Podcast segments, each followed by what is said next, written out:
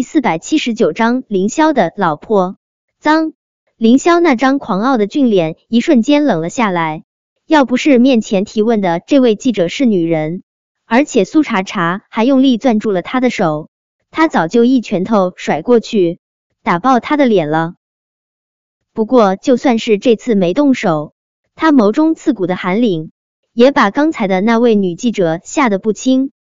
他本来还准备了好几个更加犀利的问题，想要问凌霄的，可凌霄的眼神实在是太可怕，仿佛他要是再敢多说一句，他就会扑上来将他千刀万剐。女记者的身体控制不住的哆嗦了一下，她嘴唇动了动，还是识趣的闭上了嘴。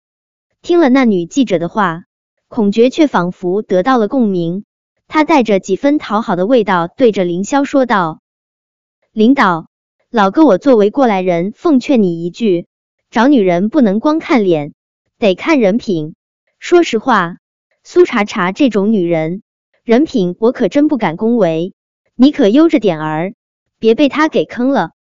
凌霄不打女人，可对孔觉这个不要脸的伪君子，凌霄不会手下留情。他猛地扬起拳头，砰砰两下落在孔觉眼上。孔觉瞬间变成了国宝。这场记者会是现场直播，凌霄打人的事在网上造成了很不好的影响。毕竟作为公众人物，不管你脾气多火爆，大庭广众之下打人总归是不对的。刚才林少揍那个泼秽物的没毛病，要是泼我这一身，我不揍的他怀疑人生。我名字倒着写，可是孔导就有些无辜了。不就是跟林少说了句知心话，就被林少揍成了国宝，好可怜，好想抱抱孔导。一把年纪了，被人下药就够惨了，还要挨揍，好凄惨。幸好孔夫人眼睛亮，坚决捍卫孔导的权益，要不然孔导真就可怜的哭鼻子了。都怪苏茶茶这个不要脸的豪门弃妇，祸害了孔导还不够，还要来祸害林少。好想把婊子配狗。凌霄现在无心去关注网络上的动态，他只是冷笑着盯着孔觉，他那张狂傲不羁的俊脸上带着满满的不屑与讽刺。我凌霄的老婆想要什么样的资源没有？想上位还用找你这种老秃驴？全场皆惊。刚才凌霄说苏茶茶是他的女人，所有的人都以为。苏茶茶是用不入流的手段勾了凌霄，想要趁机上位。没想到凌霄竟然说她是他老婆，他们这是早就已经隐婚了吗？现场记者们的表情有些微妙。如果苏茶茶真的已经变成了林太太，她似乎真没必要去勾一位年龄可以做他爹的老导演。毕竟孔觉手下的资源虽然不错，但与凌霄林家相比。还是有不少差距的。听了凌霄这话，正在观看直播的网友们已经炸开了锅，键盘侠们只能用几乎可以刷屏的感叹号才能表达自己心中的震惊。孔觉也没想到凌霄会说出这种话，他被惊得不轻。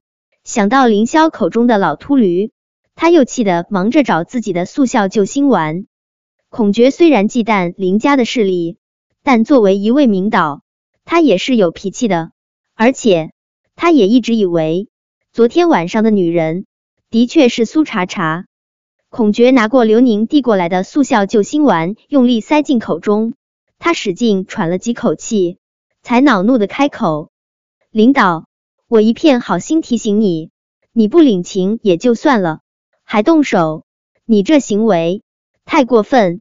我在这里再说一遍。”昨晚的确是苏茶茶给我下药，还强行爬上了我的床。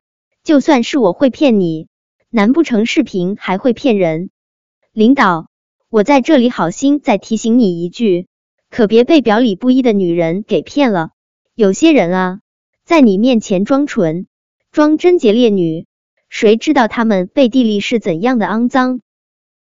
原本听凌霄说苏茶茶是他老婆。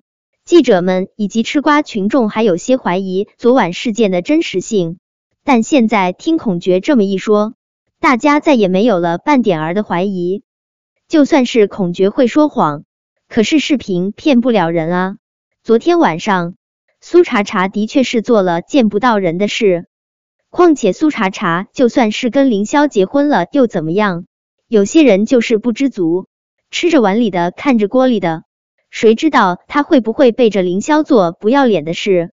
前不久苏茶茶可不是还在战少的婚礼上寻死觅活吗？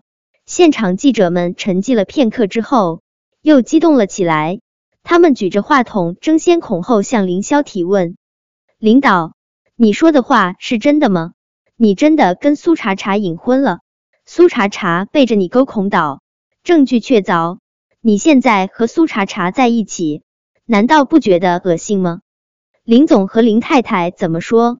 知道苏茶茶的丑事后，他们是不是坚持反对你和苏茶茶在一起？领导，你和战少是好兄弟。你和他前妻在一起，这事战少知道吗？我再说一遍，我老婆不可能勾孔雀这只老秃驴。昨天我老婆一直和我在一起，她怎么可能出现在酒店？视频中的女人根本就不是我老婆，你们眼瞎是不是？现场记者们面面相觑，他们想说，视频中的女人明明就是苏茶茶，领导你才瞎呢，但他们没胆。还是一位年轻的男记者，初生牛犊不怕虎。他颇为有勇气的说道：“领导，我们大家都能认出来，视频中的女人就是苏茶茶。领导，苏茶茶都给你戴了一顶这么大的绿帽子了，难道你还要维护她？”凌霄一脸的暴躁，那是发脾气的前兆。苏茶茶生怕他又当众揍人，他连忙用力攥住了他的手。苏茶茶的手。带着奇迹一般的安抚功能。前一秒，凌霄还气得想要杀人，转瞬之间，身上所有的毛就都顺了。他抬起脸，眸光复杂的看着凌霄。他没有想到凌霄会当众说他是他老婆这样的话。难道他不知道现在的苏茶茶一身锈？他这么说，他会连累他。苏茶茶抬起脸。看着面前明显刻意刁难的记者，一字一句说道：“视频中的女人不是我，不是你。”不等记者们说话，刘宁就已经声音尖锐的开口：“昨天晚上你可不是这么说的。你说你苏茶茶不要脸，你以后再也不敢了。”苏茶茶也没有跟刘宁争论，他只是眉眼淡然的看了刘宁一眼，微微扬起的唇角。似在嘲讽这个世间的是非不分、黑白不变。那微昂的下巴，如同风雪中傲然挺立的寒梅。华苏茶茶手上猛一用力，直接将自己的外套脱了下来。本章播讲完毕。想提前阅读电子书内容的听友，请关注微信公众号“万月斋”，并在公众号回复数字零零幺即可。